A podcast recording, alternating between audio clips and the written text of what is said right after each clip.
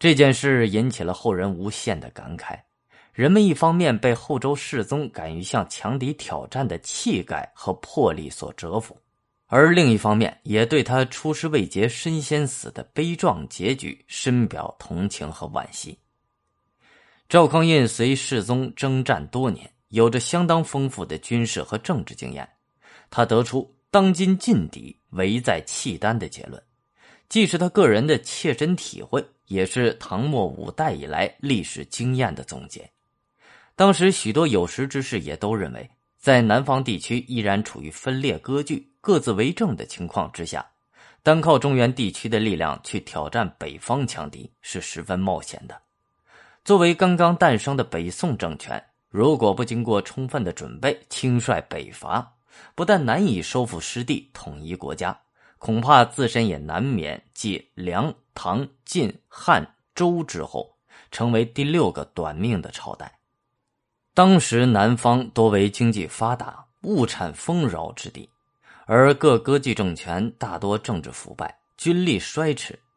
因此首先把征服的矛头指向他们，不但易于得手，而且可以极大增强宋王朝的财力物力，为日后向北用兵、收复失地提供更为充分的物质条件。为此，宋太祖确定了在北部边境暂取守势。而集中力量先对付南方诸国，实施征服的战略方针。他还就实施这一方针的理由和具体步骤做过详细的说明。自五代以来，中原兵连祸结，民力疲弊，府库空虚，因此要统一天下，必须先取巴蜀，其次攻取广南、江南。就这样，国家财富才会丰饶。北汉与辽接壤，如果先攻取北汉，则辽国之患就将由我独自承担，不如暂且让他苟延残喘，充当我们的屏障，等我们国力雄厚、财富丰饶之后，再收拾他们不迟。从乾德元年（九六三年）正月起，宋太祖开始了统一天下的大业。